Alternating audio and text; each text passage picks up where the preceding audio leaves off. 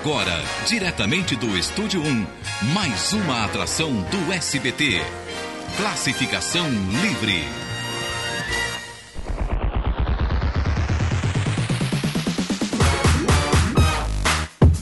Saudações, querido ouvinte, seja muito bem-vindo a mais uma Radioatividade. Eu sou Rafael de Almeida e no programa de hoje eu vou pedir para você abaixar um pouquinho o volume da sua TV e só me escutar pelo fone de ouvido, porque nós vamos falar justamente dela, a televisão, esse aparelho que mudou o mundo que a gente vive e principalmente a vida do brasileiro. Se você nasceu nos anos 90, então eu acho que a sua vida é totalmente moldada por ela. Mas vamos deixar esse passado de lado e vamos falar sobre o agora, o presente. E para isso eu conto com a presença dele, que é roteirista, redator, jornalista com especialização em comunicação empresarial e autor do site Teleguiado. Senhoras e senhores, eu trago aqui para a Radioatividade de hoje Leonardo Sarubo. Seja muito bem-vindo à Radioatividade. Eu, Leandro. Ai, desculpa, eu anotei Le Leonardo. Eu achei que você estava tirando da minha cara, porque Não. eu passei a vida inteira ouvindo isso. Eu passei a vida inteira ouvindo Leonardo. Ai, meu Deus. Eu que... tinha o Leonardo, eu tinha o Leonardo na minha sala, e aí a gente tinha que cantar Pense em mim todo fim de ano.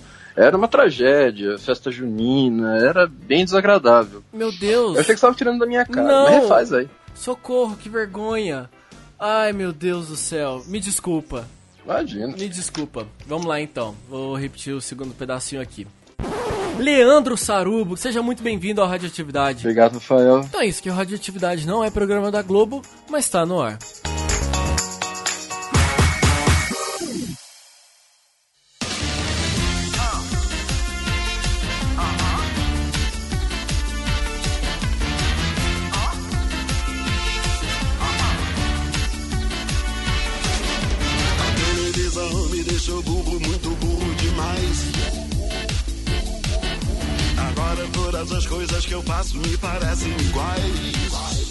Cara, depois desse mico que eu paguei na abertura aqui, eu não sei se você concorda comigo, mas eu acho que hoje existe uma modinha de que as pessoas não assistem mais TV aberta. Parece que é cult falar que ah, eu estou no mundo da Netflix, ou ah, eu fico na base do on demand, né? Eu não sei se isso é uma bolha ou se é um, se é um comportamento que realmente está acontecendo na, na, nossa geração e na sociedade como um todo.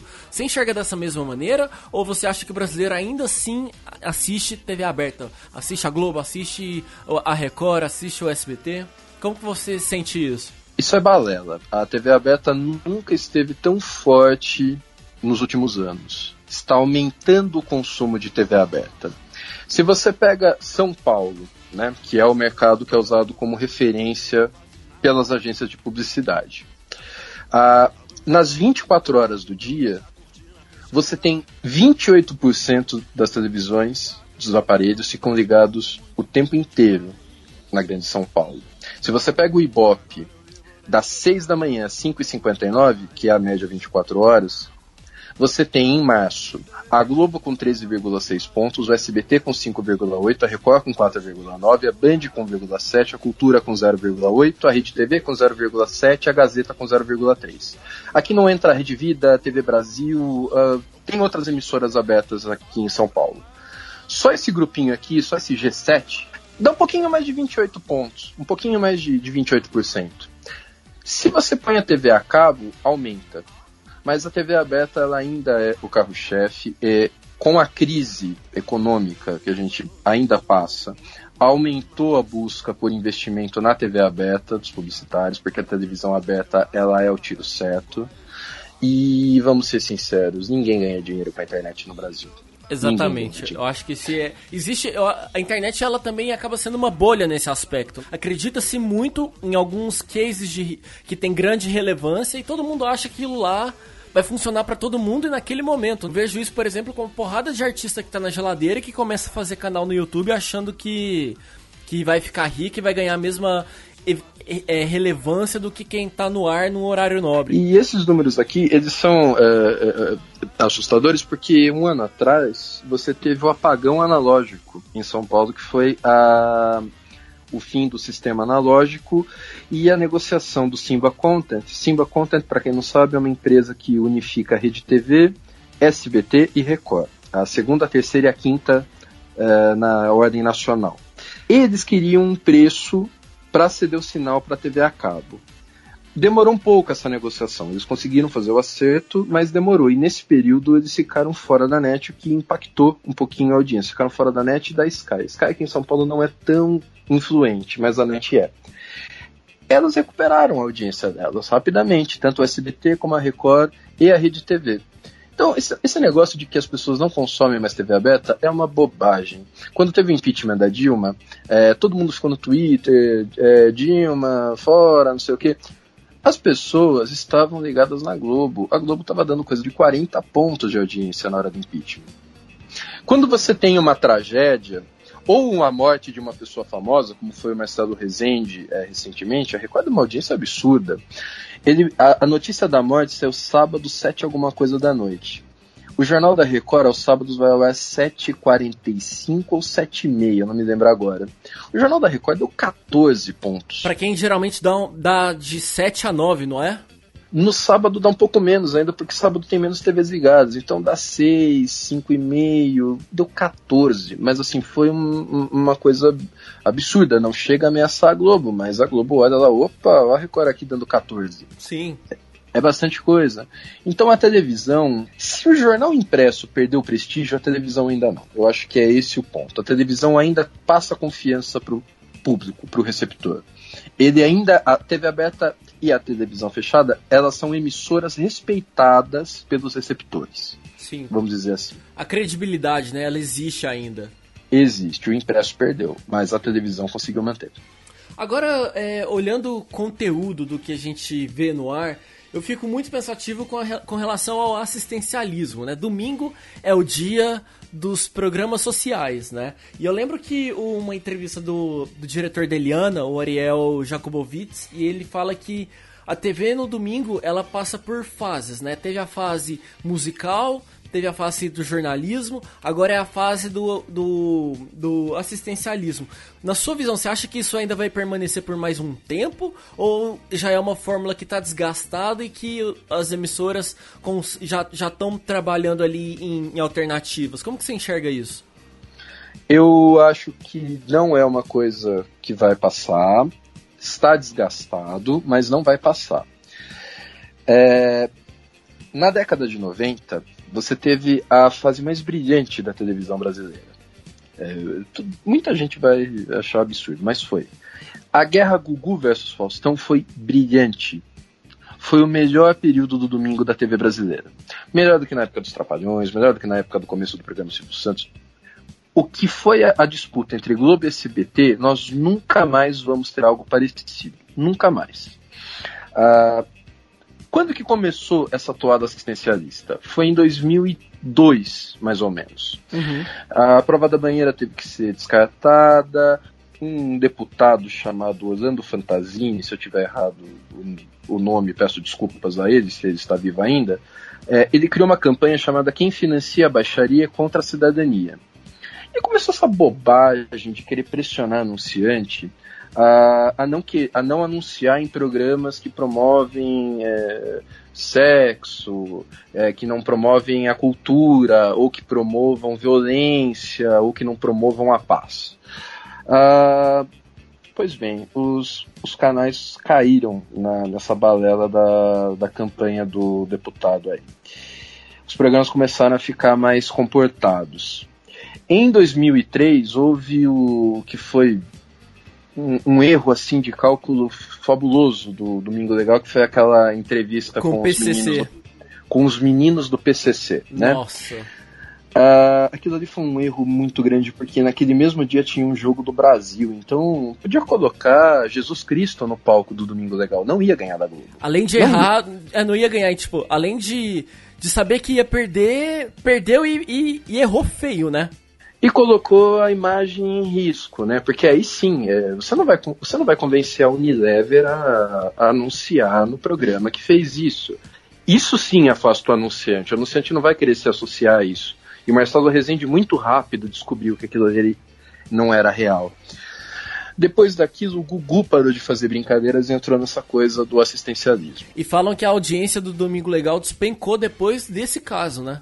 Despencou, despencou. O Faustão começou a ter uma vantagem que ele não tinha antes, o Gugu não conseguia mais incomodar o futebol, e pouquíssimas vezes o Domingo Legal venceu o Faustão depois disso. Foi uma vez que o Calypso foi no Domingo Legal, em 2005, que o Calypso ainda não era conhecido, as pessoas não conheciam a Joelma, nada, e deu 25 pontos. Caramba. Uma outra vez foi quando o Pânico fez uma participação no Domingo Legal e o Domingo Legal deu 21. Mas de resto, o Google não conseguia mais a, a, alcançar o Faustão. E ainda tinha o Pânico na época que passava seis da tarde ali no Calcanhar, o Domingo Espetacular, que estava crescendo e tudo mais. A partir dali, criou essa imagem do domingo ser um, um espaço para tragédia, tristeza e ajudar o pobre. O brasileiro não é assim. Eu não acredito na benevolência que esses programas, é, que esses programas mostram e não acredito que o brasileiro queira assistir esse tipo de conteúdo. O dia que alguém quiser, tiver coragem de fazer o Domingo Legal dos anos 90 e aguentar patrulha, gritaria, choradeira, o catraca livre reclamando, vai ver que os números vão se inverter e ele vai subir para segundo, primeiro lugar. Quem fizer isso primeiro vai reparar que o público está esperando um programa como o Domingo Legal dos anos 90. Agora, quem vai fazer isso? Não sei. Isso daí teria que partir de uma emissora pequena. A é. SBT, a Globo e a Record é que não vão mexer no time que tá ganhando, né? Dá pra falar que o, hoje o, o Faustão de hoje, ele é um. É, pode ser uma boa referência para as outras emissoras. Porque, por exemplo, tudo bem que a gente fala de Globo, que é uma emissora que tem uma puta de uma verba para poder levar artista toda semana. Mas se, se a gente for analisar, o, o, o, Faustão ele tem uma ele tem um. O, o Ding Dong hoje já é um quadro consolidado e que leva atração musical todo domingo, né? E é o tipo de conteúdo que agrada do mais jovem, que a gente vê pelo Twitter, que agrada meu pai, por exemplo, sabe? Parece que ele pega todo mundo ali. E eu, a minha sensação é de que o Faustão tá mandando muito bem nessa fase de ding-dong. O Faustão é, é, a válvula de escape, né? Ele é o único que não foi para o caminho da, da, tristeza e da, da, da choradeira. É, eu acho que poderia sim ser um caminho. Talvez seja o caminho que a Band adote com o Datena, que estreou hoje, hoje. agora quando a gente está conversando, ainda está passando o programa dele. Pode ser que seja o caminho da Band. É, O Faustão, o Faustão, ele, ele conseguiu, ele conseguiu sempre partir pro ou se vira nos 30, ou agora o Ding Dong, teve uma época que ele fez videokê, mesmo quando ele perdia sistematicamente para SBT, ele evitava a coisa da emoção, tirando o arquivo confidencial, que era o quadro dele mais é, emotivo. Mas que não assim. apela, né? Não, não apelava. Uma vez ou outra você via que ele colocava o pessoal ali numa fria, né? Você via na cara do artista que ele, puta que pariu, por que, que você fez isso comigo? Mas outras vezes, na maioria das vezes não. Não era, não era apelativo nem nada. Uh, mas, de novo, é, eu não sei quem é que vai ter a, a, a, a, coragem de fazer isso. Quem é que vai colocar e fazer um game, por exemplo. O Domingo Legal, nessas últimas semanas, deu uma subida na audiência tá fazendo passo repassa. Mas será que tá subiu? Tá fazendo o jogo. Mas será que subiu por causa do passo repassa ou porque diminuíram o tempo do Geraldo na Record? Não, não foi porque diminuíram o tempo do Geraldo na Record, porque o Geraldo, nas primeiras semanas, ele tava ganhando bem do Domingo Legal. E o Passo Repassa ele voltou recentemente, acho que ele voltou a três, três semanas, semanas, é. mais ou menos. E começou a subir, subir, subir. Tem um jogo lá que o Celso Portioli faz na Havan, é, é um merchandising, mas é um jogo. Lembra um pouco Supermarket, que é um programa muito querido Sim, da nossa, nossa, geração, né? Foi longe agora. Fui longe. E com esses games e tudo mais, ele hoje na, na prévia, uh, ele, ele, ficou um bom tempo à frente da Record. Provavelmente venceu, na, vai vencer no consolidado. Vencendo ou não, a audiência dele subiu, porque ele foi combater o programa do Geraldo Luiz com bobagem, com palhaçada. É uma outra opção, né, para quem tá querendo ver TV. Exatamente. É o que eu acho que falta. A, Eli, o, o, a Eliana e o Faro, é, o Datena escolheu um horário complicado para colocar o programa dele no ar, porque a Eliana e o Faro, eles têm ali a fórmula deles e eles disputam a, a vice-liderança décimo a décimo. Sim. Tem semana que a Eliana ganha, tem semana que o Faro ganha.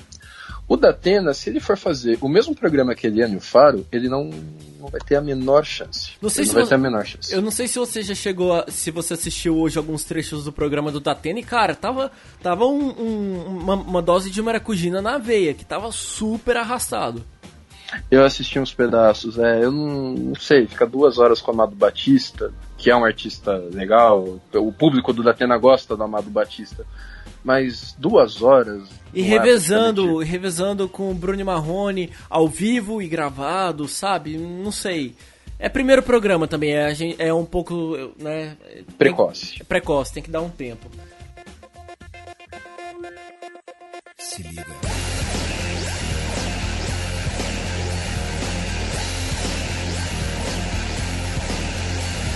Se você pudesse me dizer,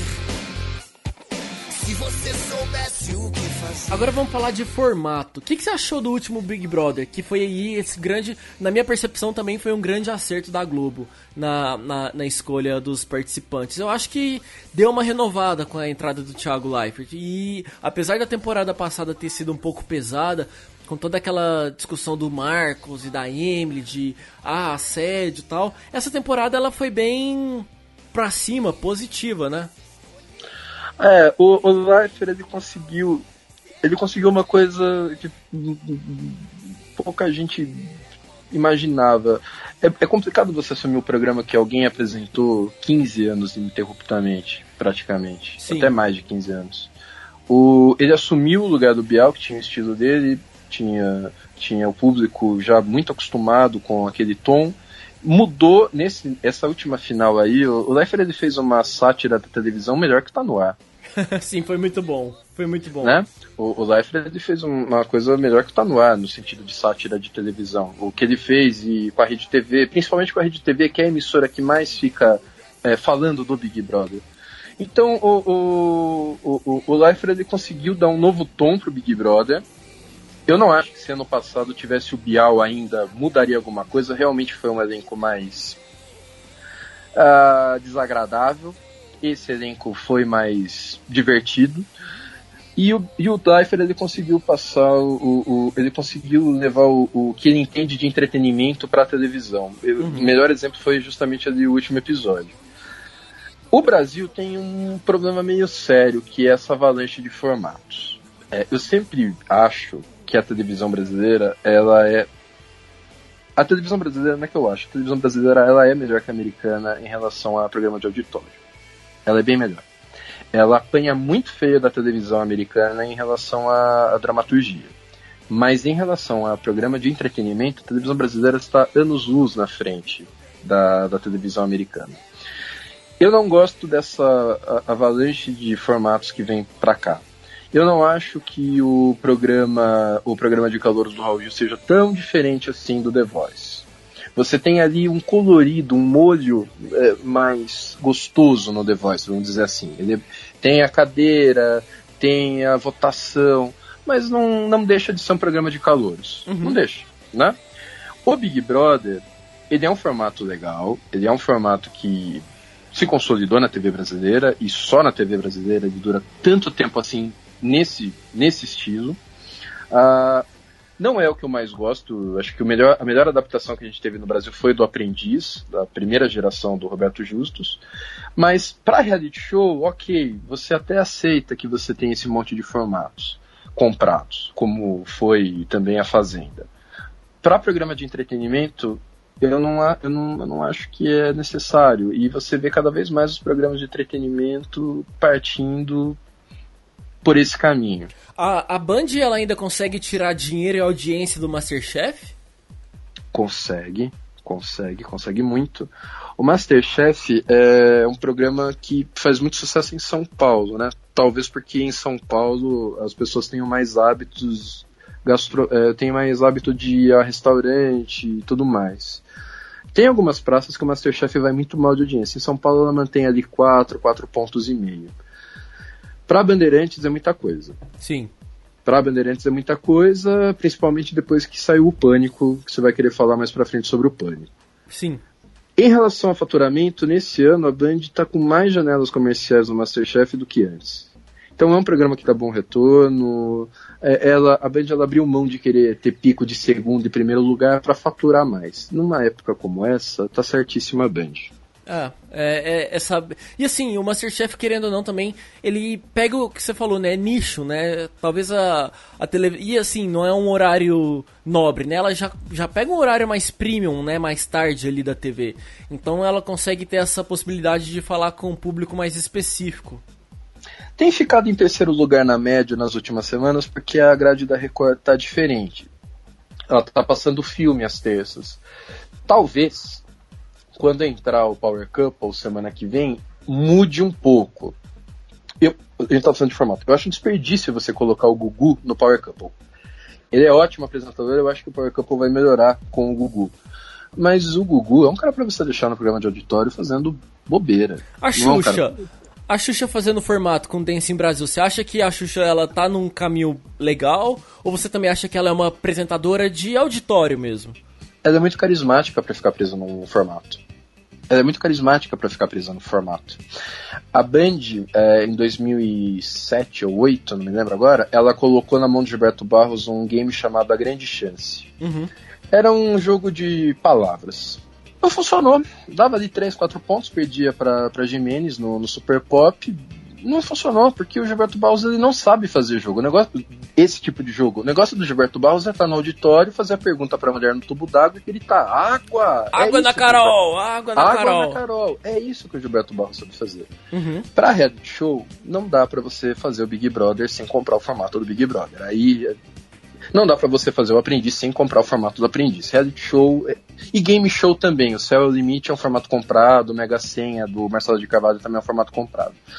Aí, tudo bem, eu entendo, mas você pegar um apresentador de um programa de auditório, nós temos ótimos apresentadores, e amarrar ele a uma bíblia, que todo programa, todo formato comprado tem uma bíblia que você tem que seguir, eu acho que é, é, é desperdiçar talento de gente boa e que daqui a pouco vai ficar de saco cheio, vai se aposentar, vai querer curtir a aposentadoria, vai querer curtir a vida. Uhum. Eu fico pensando muito no caso da Xuxa, porque assim, o programa dela de auditório, o- Ellen DeGeneres brasileiro, não, não decolou, né? E ela tinha uma certa liberdade ali. Mas aí eu, eu, eu fico pensando, será que a imagem dela, será que ela como, como apresentadora já não tá desgastada e o público tá fugindo um pouco dela? Só que por outro lado eu penso, cara, Xuxa é um nome muito, muito importante e pesado da, da, da, da cultura pop brasileira, né? Então eu, eu fico bem reflexivo nisso. A Xuxa, é... primeiro a gente tem que lembrar a posição da Record. É, a Globo ela se recuperou nos últimos anos. Nós tivemos ali aquela, aquela, aquela derrocada com Babilônia e com aquela outra novela do Lanel Casos, que eu não vou me lembrar o nome, em família, alguma coisa assim. E a Record e o SBT subiram no horário nobre. Hoje você tem uma novela que está dando 45, 46 pontos de audiência. A, o grande problema da negociação que eu falei lá do Simba Content com as operadoras de TV a cabo foi o seguinte: a Globo ficou com o caminho livre. Nem todo mundo tinha boa vontade de ligar o aparelhinho lá, a antena digital, para sintonizar SBT e Record e Rede TV. A Globo, então, com isso, conseguiu recuperar o público dela do horário nobre. Hoje você não tem uma novela bíblica dando 15, 16 pontos. Você não tem uma novela infantil dando 13, 14 pontos, que era o que acontecia antes. Hoje você tem uma novela da Globo dando 46. Aí é complicado para todo mundo que vem naquele horário das 10 e meia em diante, porque quem herda o Ibope da Globo com 46 não vai derrubar para 18. E aí, Vai manter ali uns 30 pontos. e aí também vale lembrar o caso do, do Pânico. Foram os momentos que o Pânico conseguiu ganhar do encrenca, né? Porque quem tinha TV a cabo não, não assistia a Rede TV. Aquele público que antes era do encrenca acabou voltando pro Pânico, né? Que foram, uns, sei lá, umas 4 ou 5 semanas que eles conseguiram aí a, a quarta, quinta colocação. Teve algumas semanas que o Pânico conseguia ali o quarto lugar em cima do Encrenca. O Encrenca caiu de 6, 5, que era o que eles estavam marcando a época, para 4, 3,5. É, e, e aí o Pânico começou a cair de novo e o Encrenca estabilizou ali perto de 5. O Encrenca é um fenômeno, né? O Encrenca é um programa muito simples, muito barato e muito inteligente. Sim. O Encrenca, é ele tem um mérito. O pessoal tem a mania de falar, ah, é o WhatsApp. Não é só isso. O Encrenca entendeu o WhatsApp e ele entendeu como é que o povo consome o WhatsApp. Então, é, é isso que a gente fala em convergência. Quando a gente fala em convergência, televisão e internet, o encrenca é convergência de televisão e internet. É convergência da televisão com o WhatsApp. Não deixa de ser inteligente. Eu, eu fico pensando muito no Encrenca como aqueles quadros que ocupavam espaço no Domingo Legal e às vezes até no. no não sei se era no Melhor do Brasil, que era o top 10 da internet, sabe? Ah, era no Melhor do Brasil. E, e assim, eu, é, você perdia o famoso tempo de, de arte, se eu não me engano, com, como que é a expressão correta, para ficar passando apanhados. Eu não sei até que ponto isso é legal, até que ponto isso cansa, sabe? Não, não, sei se dá para fazer essa comparação. Eu acho que o top 10 da internet, que existiu em quase todos os canais, no Super Pop era o Virou na Internet, uh, no Gilberto Barros tinha alguma coisa parecida. Esses quadros eles eram diferentes porque realmente parecia que era enrolação. O WhatsApp são sempre coisas muito curtas, porque ninguém tem pacote de dados suficiente para baixar uma coisa muito grande né, o tempo todo. E o Encrenca ele encarta tudo dessa maneira. São sempre vídeos muito curtos, praticamente videocacetadas. Com os comentários ali, né? Com os comentários dos rapazes ali, que seria mais ou menos como os comentários que você faz ali no grupo do WhatsApp, ou que você faz com a sua mãe, com a sua irmã, com o seu pai quando está assistindo junto. E aquilo ali fica muito bem amarrado. Aí eles fazem os quadros deles no mesmo formato, são sempre coisas muito curtas, é, cantada de pedreiro, todos os quadros são curtinhos, tirando as externas que o Denis faz, são todos quadros curtinhos, e aí o público acaba ficando preso.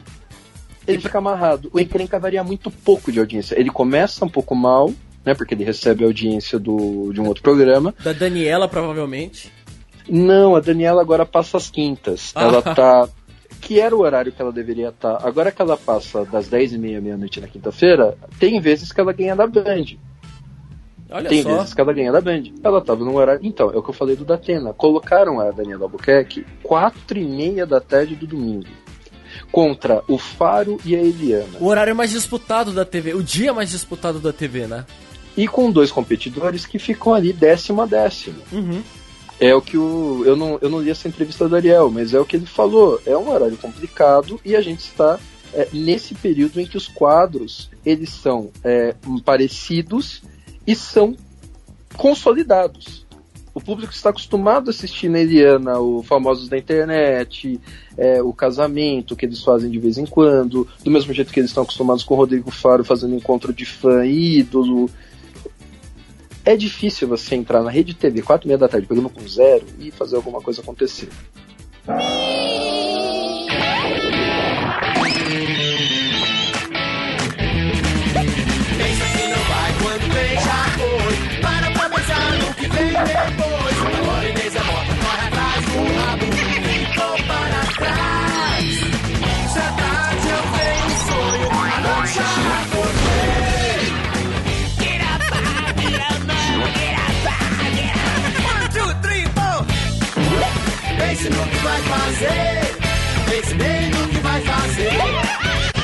Pense no que vai fazer. Pense bem no que vai fazer. Pense no que vai fazer. Pense bem no que vai fazer. A gente tava falando do, do encrenque e aí eu já queria entrar de vez no assunto humor na TV, né? O que, que você acha que decretou o fim do pânico? Você acha que da mesma forma que a MTV morreu por causa da internet, a internet matou o pânico? Eu acho que o Pânico se suicidou. Pesado. Eu acho que o Pânico se suicidou. Eu não acho que foi a internet que matou o Pânico. Eu acho que o Pânico é... As pessoas falam, ah, o Pânico quando era, é, era de raiz, era pobre na rede TV, era melhor. Não, não é de dinheiro que é o problema. O Pânico, ele acreditou que o público dele tinha mudado. E não mudou. Esse foi o erro do, na minha opinião, foi o erro do Pânico. Então eles começaram a fazer muito quadro é, de youtuber, muito quadro é, reality show piada interna, que era alguém indo com alguma paniquete para algum lugar. Não é isso que o público que deu, o, que deu os maiores índices de audiência do Pânico espera do Pânico. Dos tempos de porta de festa, né? Dos tempos de salsifutu- fufu na porta do motel, Sandálias da Havaiana, ah, sandálias da humildade. Sandálias da Humildade, o pé mais feio do Brasil, faça um chifrinho numa celebridade. O Pânico, é, sem brincadeira, sem, sem exagero, o Pânico foi o melhor programa de humor na TV brasileira desde o TV Pirata. Foi o melhor programa de humor da TV brasileira e não vai ter outro programa que ultrapasse tão cedo o Pânico. Não vai soltar no ar, nenhum desses programas, os novos Zorra, não. É o melhor programa de humor que a gente teve depois do TV Pirata. Ele criou uma eles- cultura, né? E era uma cultura baseada em metalinguagem. Já que nós estamos na rede TV, nós não somos bem-vindos nas festas e nós não temos dinheiro, vamos fazer contracultura. Vamos fazer bagaceira. Ficou maravilhoso. Eles Os assumiram isso, né? assumiram, e os três primeiros anos do Pânico são irretocáveis. As piadas com política. O, o- o Pânico, ele pegou mensalão. E o Pânico fazia piada com mensalão. Hoje você tem programa. Hoje a gente tem programas de TV que não fazem piadas com os políticos, eles fazem piadas com os eleitores. E a gente tem que rir do político, não do eleitor. E é engraçado a gente passar por isso, junto com uma geração que fala tanto em opressor e oprimido. Uhum. O oprimido é o povo. O opressor é o político. É muito óbvio isso. Seja o povo que. Seja a, a, a 1% que ganha uma fortuna, seja o resto que ganha uma miséria. Nós somos oprimidos. O Estado tem o poder, nós somos oprimidos. Acabou. É uma relação muito óbvia, muito simples. E é essa mesma galera que, em vez de dar risada do partido político, dá risada do eleitor do partido político. Aí é complicado. O pânico não. O pânico ele foi pra cima no caso do, do mensalão. Ah, quando teve aquela agressão do netinho de Paula na, na ex-esposa dele, eles interromperam a série só pra fazer um clipe tirando sarro disso. O pânico ele tinha essa coisa também do hard news, ele era quente. Toda semana tinha alguma coisa do pânico nos jornais. E quando eles não tinham assunto, não tinham pauta, eles contavam o final do filme que tava passando na outra emissora, né? passavam no final do filme da Globo. É, eles inauguraram o primeiro enchente do túnel da Marta. Quer coisa mais maravilhosa do que isso? Inaugurar a primeira enchente de um túnel? É genial, é maravilhoso. E o Pânico ele abriu mão disso pra fazer essas coisas que a molecada consome no YouTube e só no YouTube. A audiência do Pânico não era mais a audiência da Rede TV, mas eu achei muito estranho a Band tirar ele, é, desistir do programa. Eu não sei qual era o custo do Pânico pra Band, talvez fosse um custo alto. Mas eu sou muito fã do Pânico. A- Eu acho o Emílio genial. O Emílio é o Silvio Santos do rádio brasileiro. Sim, amém. O Emílio é o Silvio Santos do rádio brasileiro.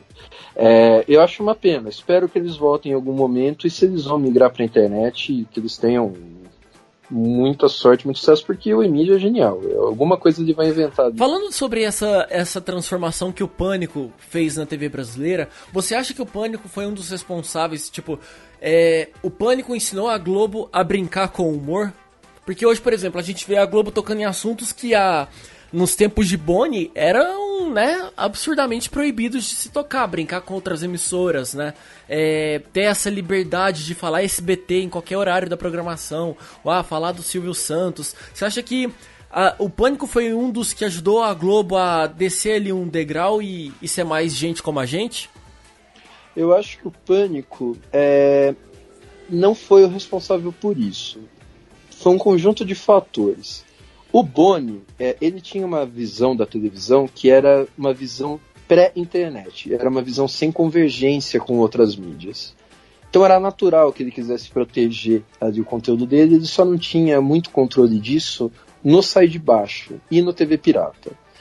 O TV Pirata fazia menção ao SBT, o Sai de Baixo fazia menção ao SBT e o Silvio Santos. Geralmente saíam dos cacos do, do, do Tom Cavalcante. Os cacos que o, que o Tom Cavalcante inseria ali no texto, Aham. tratava, passava pelo SBT.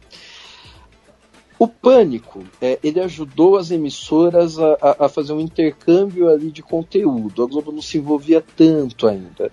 O SBT passou a participar dos programas da, do- da Rede TV, a Rede TV passou a participar dos programas do SBT. Isso o Pânico trouxe. Tem um episódio clássico do Pânico que é a ida deles ao Mulheres da Gazeta para ganhar do Clodovil na Rede TV. Isso é genial. Isso é outra coisa maravilhosa Da mesma emissora deles. Da mesma emissora deles. E de fato, eles deram um cacete. E fizeram isso com o aval da Rede TV. A Rede TV sabia. O Gazeta deu seis pontos. O Mulheres deu seis pontos pra Gazeta naquele dia. Ganhou de 6 a 0,7 do Clodovil. O Clodovil tinha ali uma audiênciazinha boa. Ficava ali em quinto, quarto lugar. Ganhava da Band, pelo menos. Uh, e eles foram com a anuência da diretoria da Rede TV. Então, Rede TV, Record, Band e SBT, elas ficaram ali mais brincalhonas entre si. Isso ficou mais aberto, né? Isso foi muito legal. Isso foi ótimo. Não era tão amistosa a relação dessas quatro emissoras à época. A Globo ela foi se, ela foi se desvencilhando daquela, daquela visão. É... Eu sou a poderosa, né? Eu sou a poderosa nos últimos anos, até por conta das pessoas que foram trabalhar lá, né? uhum. A Globo ela não, ela não poda artisticamente é, os, os, os, os roteiristas dela e todo o resto. Então, se você vai lá e você tem uma proposta, provavelmente hoje é mais fácil de aprovar do que na época do Boni. Mas também a gente não pode reclamar do Boni porque ele vinha de uma geração que a internet era. Eu acho que o Boni saiu da Globo antes da gente receber os discos da internet do American Online. e assim, a gente, a gente também não pode falar do cara porque o que a gente conhece de TV hoje do formato de horário de novela das 6 às 7 das 8, Jornal Nacional, enfim, todo esse esquema foi o cara que desenvolveu, né? Então ele também tem um puta crédito nesse aspecto. O Boni, ele, ele deixou a Globo num formato que a Globo não vai perder a liderança dela nunca. Nunca vai haver uma emissora superando a Globo. Claro, você tem alguns programas em alguns horários que ultrapassam a Globo. Você tem ali o Fabiola Hyper, ela tem o, o, A Hora da Venenosa, que é ela, o Lombardi e o Gotino ganham do vídeo show. Você tem o The Noite, ganha da Globo com alguma frequência. O Jornal da Madrugada ganha da Globo com alguma frequência. Você tem alguns programas que beliscam a Globo, mas você nunca vai ver a Globo em segundo lugar na média. Sim, sim. Isso nunca vai acontecer, porque a Globo ela tem uma estrutura que se ela tem um problema ela traz a programação e matou o concorrente. Uhum. O relógio do público é a programação da Globo.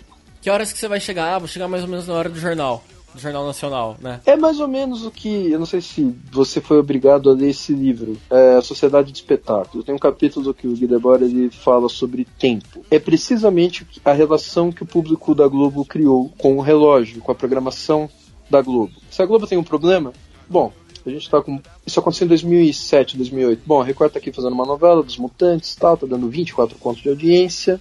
O que, que a gente faz? Já sei eu vou passar o Jornal Nacional para 8h30 e, consequentemente, a novela para 9h20. Acabou. E aí é engraçado porque a gente conhece de cabeça o, a programação da Globo diária. Dá pra falar tranquilo que você sabe quando entra, por exemplo, a, a, a sequência da programação. Mas se você não consegue falar isso dos concorrentes, né? A gente não tem uma visão clara do. Ah, que horas começa o balanço geral, que horas começa a novela da Record, que hora começa o jornal da Record, sabe? É, é confuso pra gente, né? Porque só a Globo conseguiu é, é, é cravar uma marca no, no Brasil. Só a Globo. Quem tentou, é, eu acho que o SBT conseguiu em alguns momentos ser muito incômodo. É, o dia da Casa dos Artistas, a final da Casa dos Artistas 1, é um dia histórico para a TV. Aquele foi um dia em que a Globo ficou em segundo lugar na média ali a Globo foi realmente derrotada. Ali a Globo não ficou em primeiro na média diária, ela ficou em segundo. Ou seja, porque... e um negócio que aconteceu há quase 20 anos atrás, né? Foi um negócio que aconteceu há 17. Vai fazer 17 anos em dezembro. 2001, de... não foi? Foi 22 de dezembro de 2001, o final do caso dos artistas. 22 e 23 de dezembro. E foi uma coisa absurda aquela casa dos artistas, né? É aí que eu te falo que os brasileiros são mais criativos, são mais inteligentes. A Casa dos Artistas não é um formato. Silvio Santos assistiu o Big Brother nos Estados Unidos, encapou e fez um programa genial. A Casa dos Artistas é muito mais divertido do que o Big Brother. Para quem não sabe, Silvio Santos é, como você comentou, Silvio Santos assistiu Casa dos Artistas, nos, ah, assistiu Big Brother nos Estados Unidos.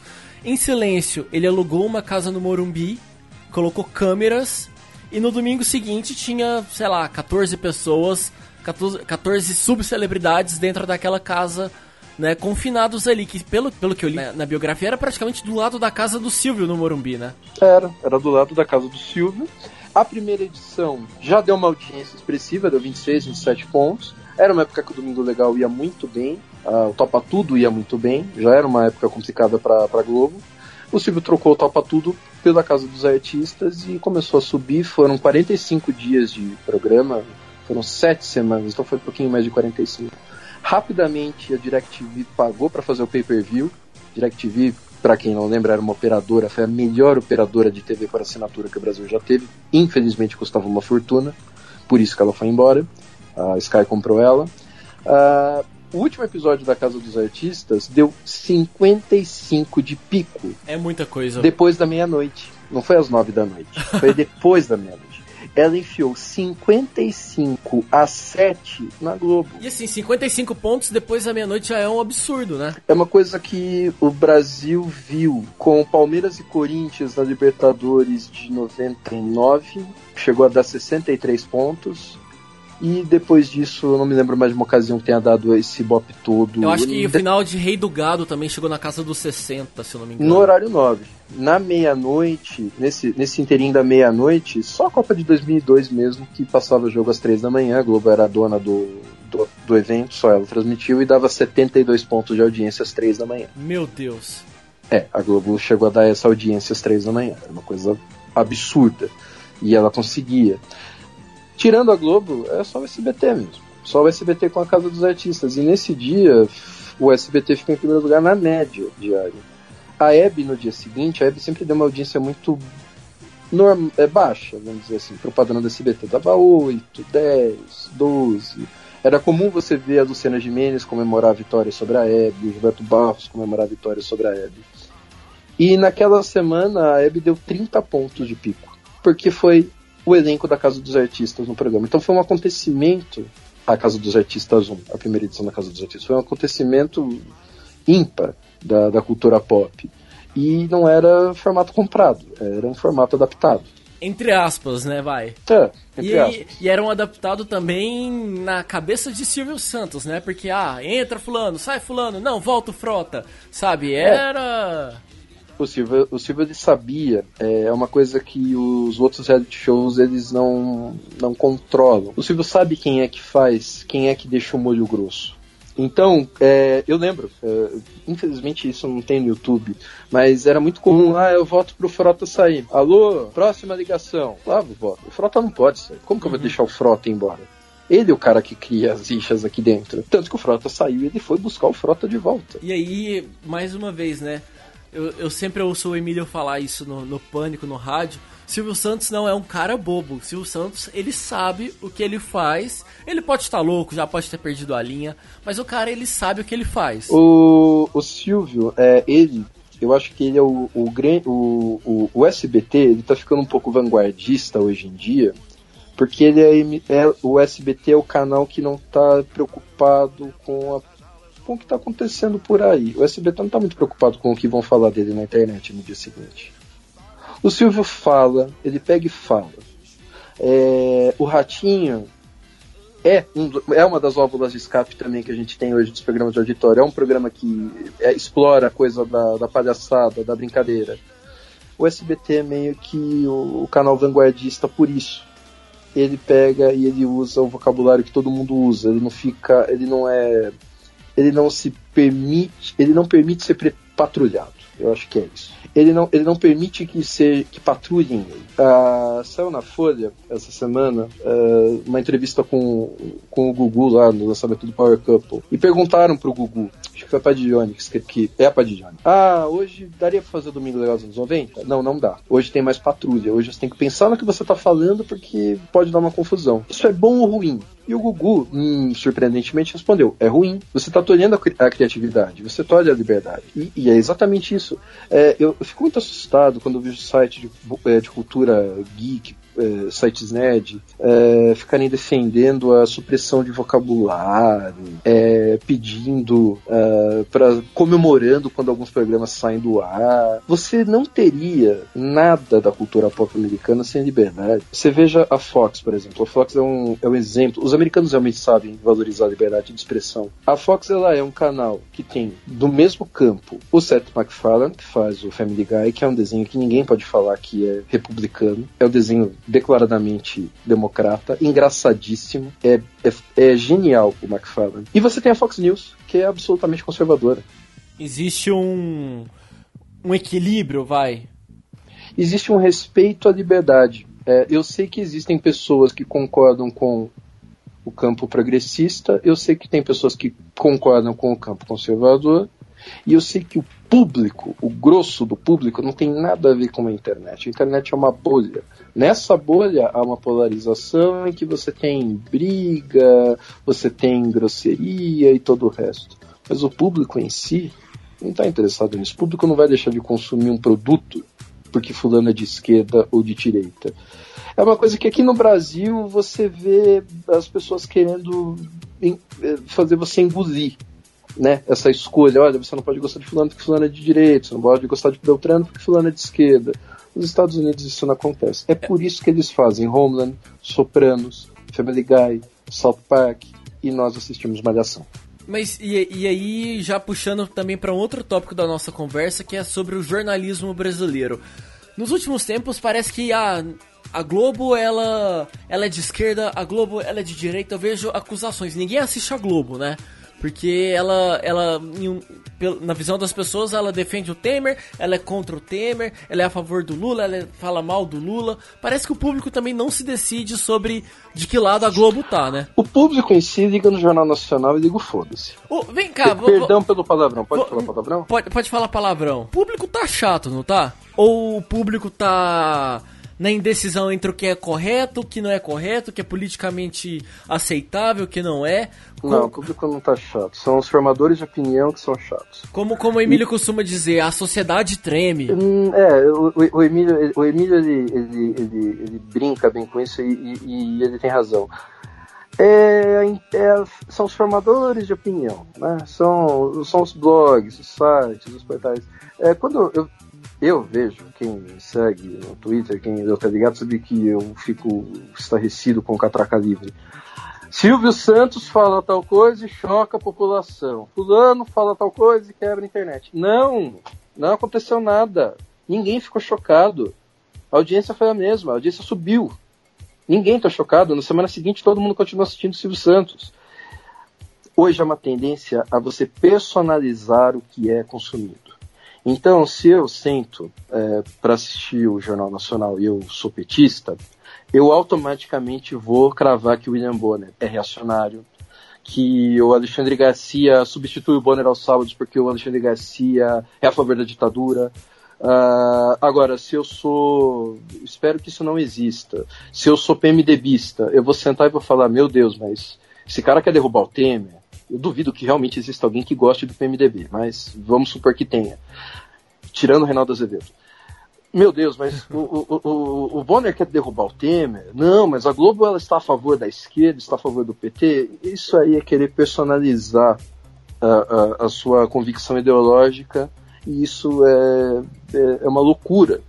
As pessoas elas reclamam da Globo News com a Globo News sintonizada na TV. Não faz sentido.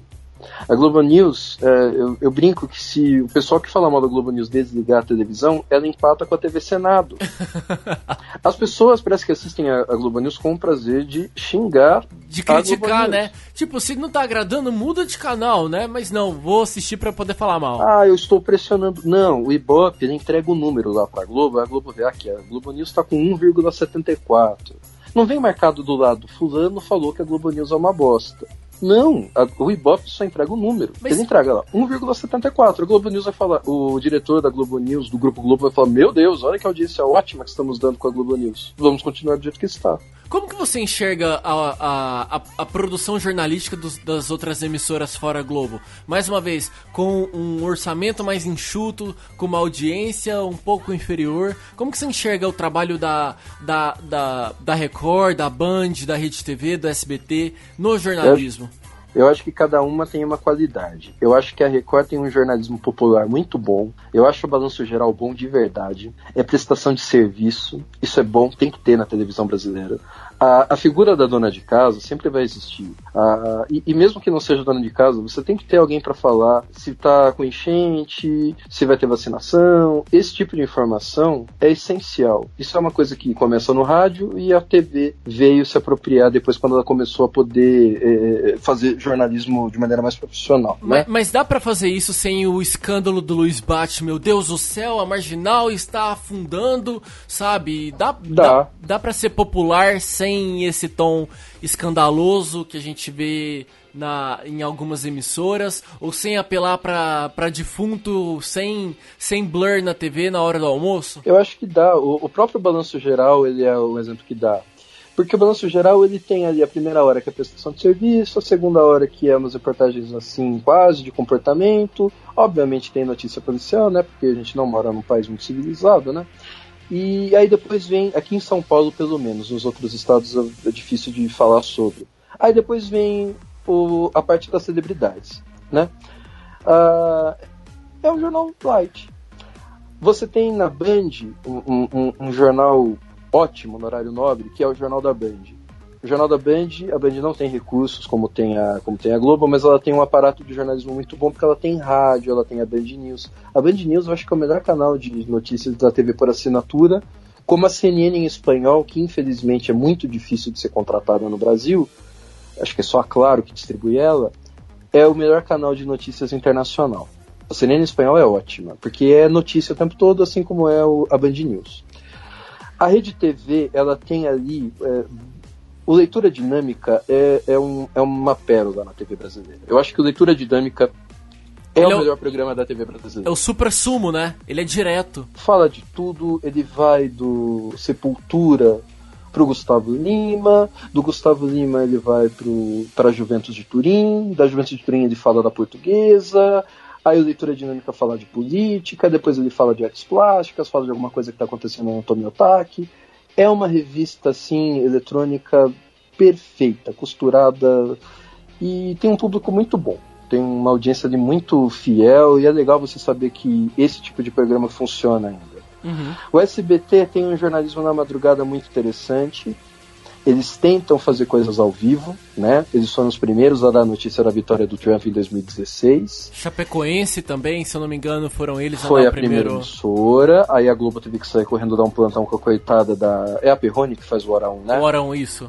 A Mona A, Lisa. coita- a Mona Lisa teve que sair da onde estava para dar o plantão ali no meio do Corujão. Ah, a Record, fazer Rede TV, Band, SBT, e todas elas fazem um, um- um- Cada uma tem ali um- uma coisa boa, né? Então o conteúdo de jornalismo da TV é bom, é bom, e o que falam em torno da Globo é, é quase sempre é, é- é equivocado. Quase sempre equivocado. Eu pego muito no pé da Globo lá no site, porque eu acho que a emissora que tem se- 50% do share, quase 50%, e tem 70% do bolo publicitário na mão, ela tem que ter um, um nível excepcional.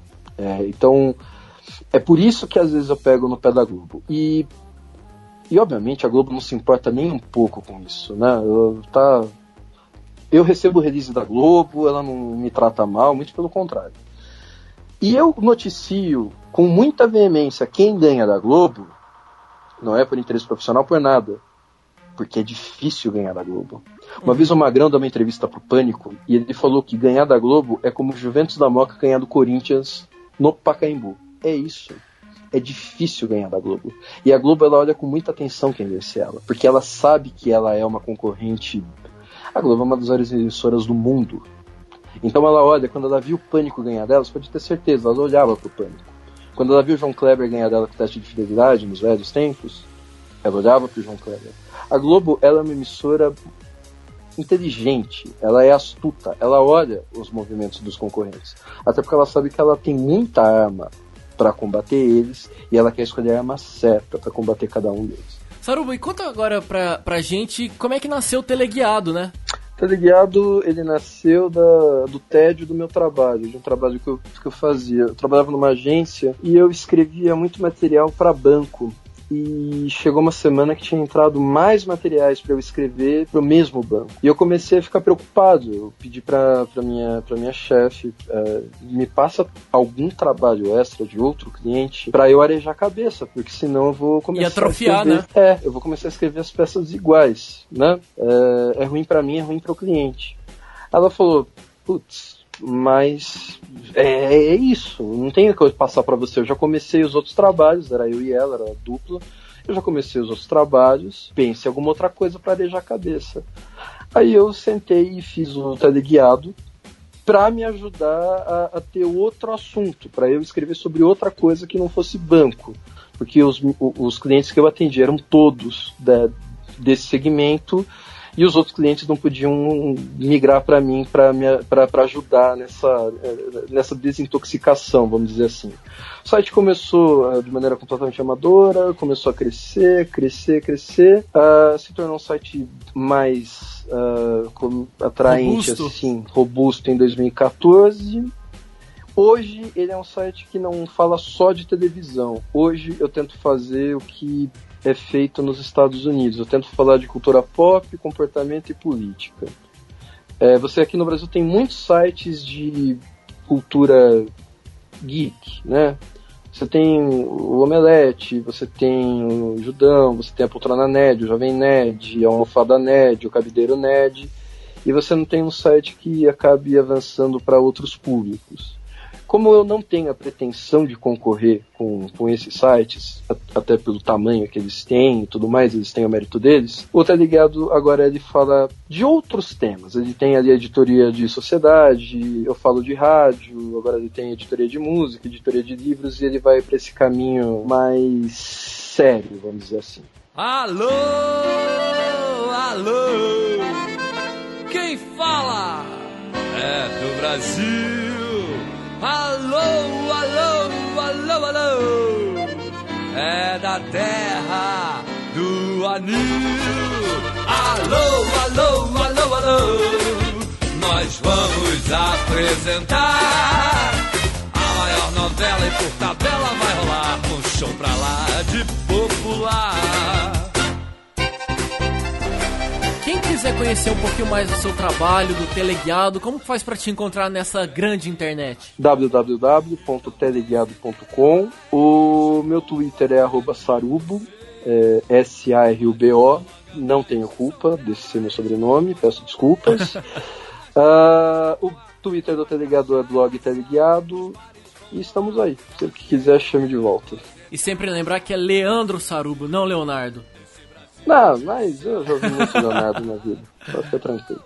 Então é isso, querido ouvinte. Espero que você tenha gostado desse nosso longo papo sobre a televisão brasileira. É um assunto que dá para falar sobre, né, ficar horas e horas falando, porque o brasileiro, né, Sarubo, ele gosta de, ele é o técnico da seleção, né? É, ele é o melhor analista político que existe. E também ele é o Boni, né? Ele sabe o que, que funciona na televisão. Então, para comentar e palpitar sobre, sobre TV, se deixar o brasileiro vai longe. Ah, brasileiro, se deixar, ele faz a programação de todos os canais. E você, ouvinte, se você gostou, se você tem alguma crítica para fazer, você pode mandar feedback pra gente lá no Twitter, arroba o Radioatividade. Você pode comentar também no, no nosso programa. No, você pode comentar também lá no nosso site pelo www.podcastradioatividade.com.br. E é sempre bom lembrar, se inscreva lá no iTunes, dê a nossa avaliação, mandem feedbacks pra gente que semana que vem a gente tá de volta em mais um Radioatividade. Então é isso, muito obrigado, grande beijo e tchau. Tchau, Brasil!